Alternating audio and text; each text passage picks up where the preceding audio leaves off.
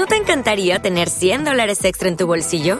Haz que un experto bilingüe de TurboTax declare tus impuestos para el 31 de marzo y obtén 100 dólares de vuelta al instante.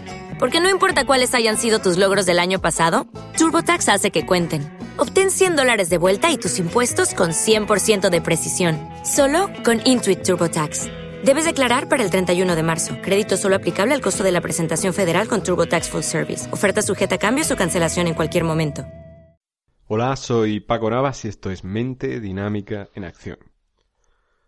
Ayer, a raíz de, a raíz de una conversación que tuve, eh, hablando de, cosas del día a día, surgió un tema que, que quiero compartir aquí.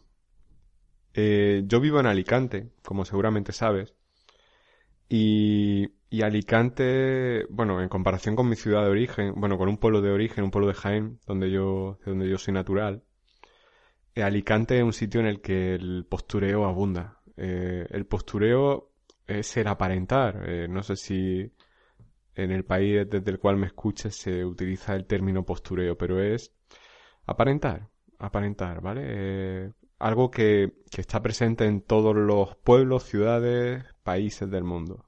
todos queremos aparentar, todos tenemos ese deseo de proyectar una imagen. Yo con mi experiencia... El refranero es muy sabio y el refranero te dice, dime de lo que presumes y te diré de lo que careces.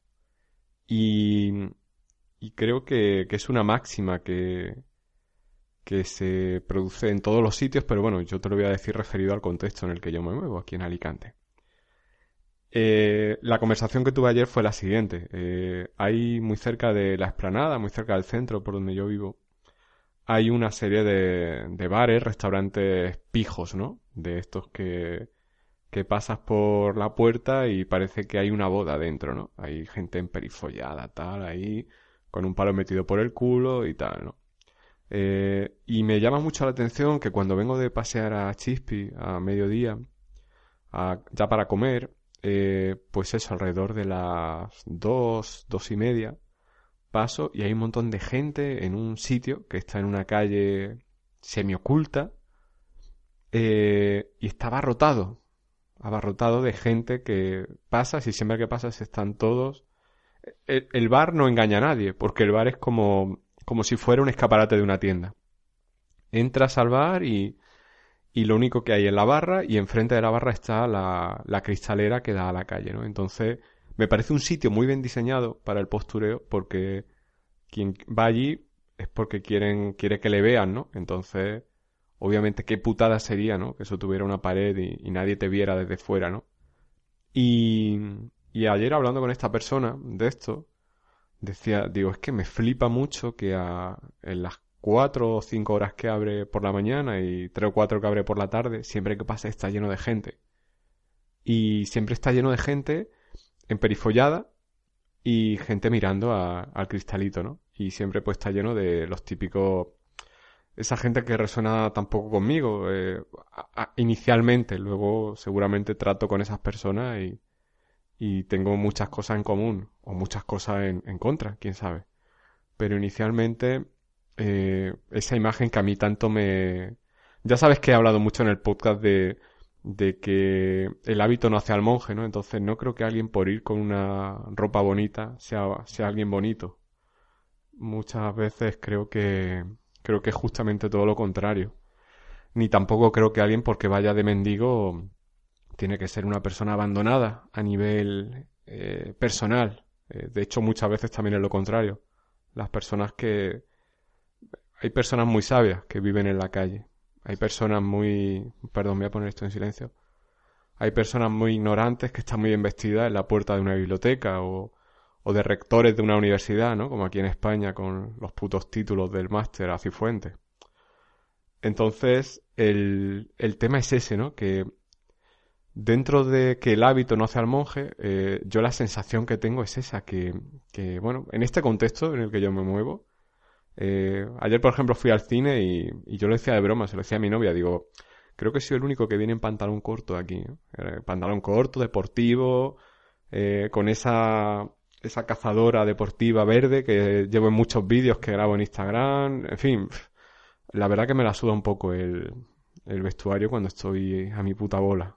Eh, Y, y el tema es ese, que, que yo creo que, que, muchas veces tenemos que tomar esa decisión, ¿no? De, eh, porque parece que vivimos en la bipolaridad, ¿no? no puede, o, no hay tiempo para cultivar todo, ¿no? Entonces, venga, ¿qué cultivo? ¿Lo de fuera o lo de dentro, no? Y, la gente que, que se entrega a lo de fuera se entrega tan férreamente a lo de fuera que lo de dentro le dan bastante por culo.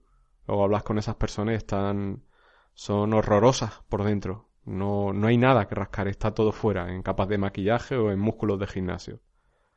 Y las personas que, que nos enfocamos en lo de dentro, pues nos suda un poco la polla enfocarnos en lo de fuera. También yo creo que por distinción respecto a esos especímenes tan extremos, ¿no? Entonces, creo que al final eh, eh, un, una especie u otra, ambas, van en, van en, vamos en una dicotomía, ¿no? Y, creo que en cierto modo ambos hacemos lo mismo, ¿no? Porque igual que esas personas se meten en ese sitio para validarse socialmente, mira, estoy en este sitio de moda, miradme, ¿no? Eh, mira, voy con un palo metido por el culo, miradme, miradme qué bien me queda este abrigo, miradme qué bien me queda esta chaqueta, miradme, miradme, miradme, miradme, por favor, miradme. Eh, las personas que nos movemos en mi palo, pues nos suda los cojones que nos miren. Eh, a mí me suda los huevos ir con la misma ropa hoy o mañana me da igual todo, ¿no? Eh, el pantalón corto blanco que llevo muchas veces va manchado porque Chispy me, me pone las patas encima para que le dé chuchería y a mí me da igual, si es que...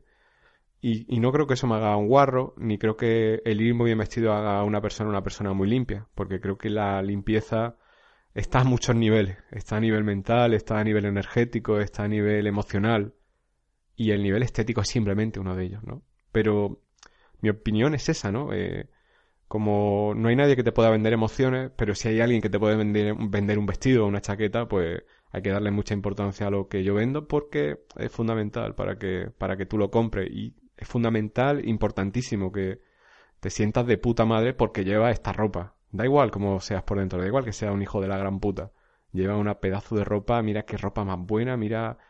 Cuando te venden, yo cuando he ido de tiendas con, con alguien y le intentan vender un vestido, mira, es que esa ropa, cómo, te hace, ¿no? Cómo, qué bien te sienta, ¿no? Qué tal y qué cual. Y, y luego dices, joder, eh, ¿qué te están vendiendo? La experiencia, ¿no? Te están vendiendo el, el valor, ¿no? Mira qué bonita eres con esa ropa. Mira qué bien te queda eso. Y es, es mierda, es que, es que me parece basura, es que me parece de verdad una, una puta mierda, en serio. Y, y no, entiéndeme lo que quiero decir, no, no digo nada más ni nada menos que, que creo que al final eh, es importante eh, ver todos los ángulos de una situación, todos los... ¿Te está gustando este episodio? Hazte fan desde el botón apoyar del podcast de Nivos. Elige tu aportación y podrás escuchar este y el resto de sus episodios extra. Además, ayudarás a su productor a seguir creando contenido con la misma pasión y dedicación.